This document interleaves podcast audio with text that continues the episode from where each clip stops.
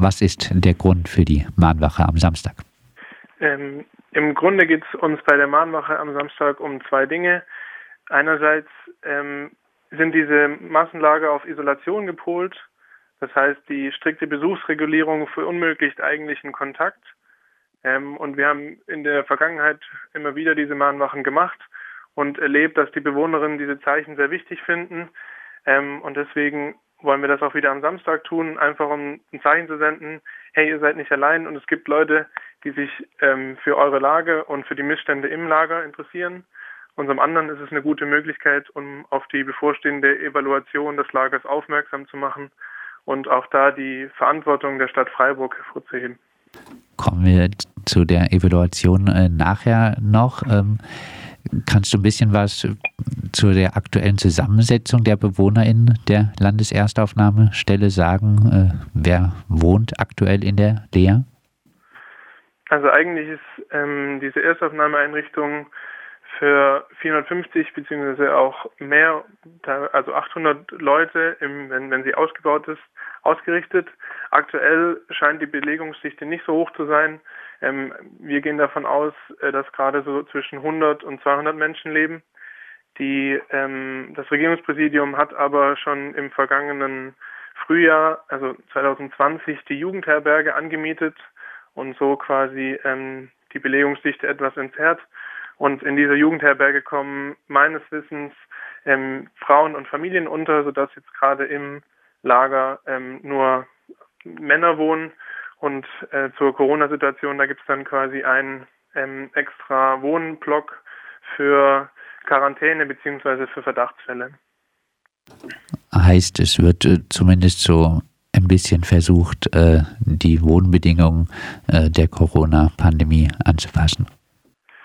So ist es. Also in Freiburg wurden tatsächlich Maßnahmen ähm, getroffen, auch wenn, der, also das ist leider nicht Normalität in Deutschland. Wir erleben, wir bekommen immer wieder Informationen, dass Corona in äh, Geflüchtetenunterkünften massiv wütet. In Baden-Württemberg ist da Ellwang ein, ein tragisches Beispiel, wo zwischenzeitlich über 90 Prozent der Bewohnerinnen mit dem Virus infiziert wurden.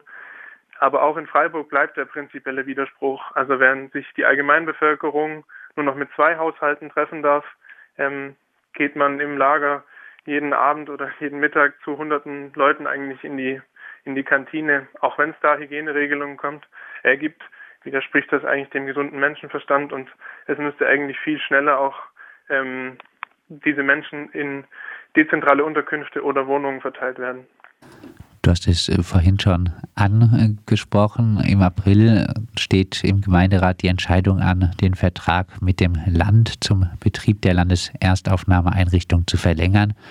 Wie fällt äh, denn dein Fazit äh, der Lea in Freiburg aus? Wie wäre deine Evaluation? Ich glaube, an der Stelle wäre es mir wichtig, ähm, nochmal die Dimension diese Einrichtung, was das bedeutet für die Asylpolitik Freiburgs hervorzuheben, weil das auch nach zwei oder drei Jahren, seitdem dieses Lager jetzt besteht, vielen noch nicht klar ist, weil sich Freiburg durch die sogenannte ähm, Vollprivilegierung von der Pflicht entledigt, weitere Geflüchtete aufzunehmen. Das heißt, die Geflüchteten, die in der Lea wohnen, werden entweder auf andere Landkreise verteilt oder abgeschoben. Das heißt, langfristig werden die ganzen kommunalen Unterkünfte ähm, abgebaut und Geflüchtete leben in Freiburg nur noch in diesem Massenlager. Und das bedeutet zum einen, dass die ganzen Initiativen von Deutschkursen, gemeinsam Essen, über auch politische Initiativen eigentlich keinen keinen Handlungsspielraum mehr haben, weil diese Personen nur noch isoliert in diesem Lager leben. Und zum anderen ist es eigentlich eine Verabschiedung oder eine Verunmöglichung von jeglichen progressiven Konzepten. Also das, was schon lange eigentlich in der Wissenschaft von der von politischen Initiativen von den Bewohnerinnen äh, gefordert wird, nämlich dezentrale Wohnungen, äh, dezentrales Wohnen in Wohnungen oder zumindest eben in, in Unterkünften, wo sie auch selbstbestimmt kochen können, ähm, wird quasi zunichte gemacht. Und diese Dimension müssen wir, glaube ich, hervorheben und sagen, dass ähm, das die einzige Möglichkeit ist, ähm, in naher Zukunft noch etwas gegen diese die Trend der Massenlager zu unternehmen. Flüchtlinge in Freiburg also nur noch in äh, Massenlagern, wenn der Vertrag äh, zur Einrichtung der Lea weiter bestehen bleibt. Ausnahmen gibt es da vielleicht äh, ein paar wenige, die sogenannten Kontingentflüchtlinge, aber der Großteil würde dann äh, auf lange Sicht nur noch in Massenlagern in der Lea wohnen. Wir haben immer wieder auch bei Radio Dreieckland darüber berichtet, dass das äh, Grundrecht auf Unverletzlichkeit der Wohnung in der Landeserstaufnahmestelle auf vielfältige Weise verletzt wird. Das bestätigt auch ein unter anderem von euch in Auftrag gegebenes Rechtsgutachten, das sich die Hausordnung der Landeserstaufnahmestelle vorgenommen hat. Nun wurden erste Normenkontrollklagen eingereicht. Äh, ein paar Worte zu den Klagen. Was greifen Sie an? Ähm, tatsächlich ist das sehr, sehr wichtig. Ähm, Im Dezember haben sich sechs Bewohnerinnen dazu entschlossen, eine sogenannte Normenkontrollklage anzustrengen gegen die gültige Hausordnung. Und eine Normenkontrollklage geht direkt an den Verwaltungsgerichtshof Baden-Württemberg und überprüft quasi die gesamte Rechtsmäßigkeit dieser Hausordnung.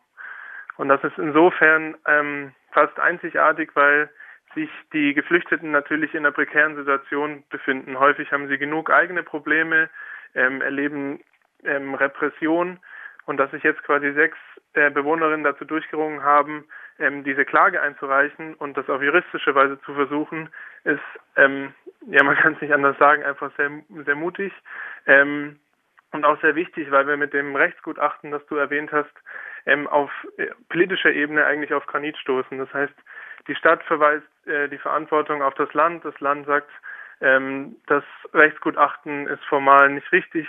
Also ich glaube, da geht es nur noch über den gerichtlichen Weg und ähm, da hoffen wir einfach bald äh, auf eine Entscheidung. Das wird noch dauern, ähm, aber es ist zumindest mal ein wichtiger Schritt, dass sich da sechs Bewohnerinnen bereit erklärt haben, gegen diese Hausordnung, gegen diese laut dem Rechtsgutachten rechtswidrige Hausordnung, die in ganz Baden-Württemberg gilt, vorzugehen. Du hast es gesagt, Sozialbürgermeister Kirchbach von der SPD äh, versucht die Verantwortung für die Lea komplett äh, dem Land zuzuschieben. Die Lea ist eine Landeseinrichtung, hat er mit äh, seiner Position nicht recht? Es ist äh, so, dass, ähm, dass Freiburg einfach auch einen Handlungsspielraum hat. Dadurch, dass die Menschen, die in der Lea wohnen, auch rechtlich Einwohnerinnen der Stadt Freiburg sind, hat die Stadt Freiburg auch eine Fürsorgepflicht. Und es greift einfach zu kurz, wenn Herr Kirchbach als Antwort auf die massiven Vorwürfe in diesem Rechtsgutachten schreibt, dass er der Überzeugung ist, dass darin schon ähm, alles rechtens abläuft. Also wenn das die Position der Stadt ist, auf ein Rechtsgutachten, auf ein fundiertes Rechtsgutachten, dann fragt man sich schon, wie manche Menschen noch von einem grünen, weltoffenen Freiburg, politischen Freiburg sprechen können. Abschließend von dir vielleicht noch einige Forderungen zur Landeserstaufnahmestelle und vielleicht noch ein Appell an die Stadtpolitik? Ich, ich, ich glaube, das wird am besten deutlich, wenn man sich nochmal das wörtlich nimmt. Also Erstaufnahme heißt ja eigentlich, klingt zumindest erstmal kurz, aber nach den neuesten Gesetzesverschärfungen soll das in der Regel bis zu 18 Monate gehen. Das ist dann für mich keine erste Registrierung mehr, sondern es erfüllt ganz andere Funktionen, die Abschottung, die Abschreckung, die Isolation. Und ich glaube, das muss endlich ankommen und von den Verantwortlichen auch angesehen werden, dass es da nicht um eine erste Registrierung geht, sondern um ganz andere Funktionen. Und ähm, mein Appell an die an die Stadt Freiburg wäre, dann sich das einfach mal zu Herzen zu nehmen und dann zu überlegen, welche anderen Konzepte könnte man das, äh, könnte man dann ähm, entwickeln. Und da gibt es in anderen Städten ähm, Vorschläge. Es gab vor der Entstehen, äh, Entstehung der Landeserstaufnahmeeinrichtung die BIS, die Basisinitiative, ähm, vor Ort, die ein gemischtes Quartier dort vorgeschlagen hat, anstatt jetzt äh, eines isolierten Lagers. Und ich glaube, es gibt Möglichkeiten, wenn man denn nur will, aber wir sind noch nicht mal an dem Punkt, an dem das quasi eingesehen wird und an dem die politischen Hintergründe dieses Lagers eingesehen werden. Sammellager schließen für dezentrale Unterbringung, Solidarität mit den BewohnerInnen. Mit diesen Forderungen findet am Samstag um 15 Uhr eine Mahnwache vor der Landeserstaufnahmestelle für Flüchtlinge in der Lörracher Straße in Freiburg statt. Wir haben anlässlich dessen mit Ben von Lea Watch gesprochen und mehr Infos zur Kampagne gibt es unter Grundrechte-am-eingang-abgeben.de.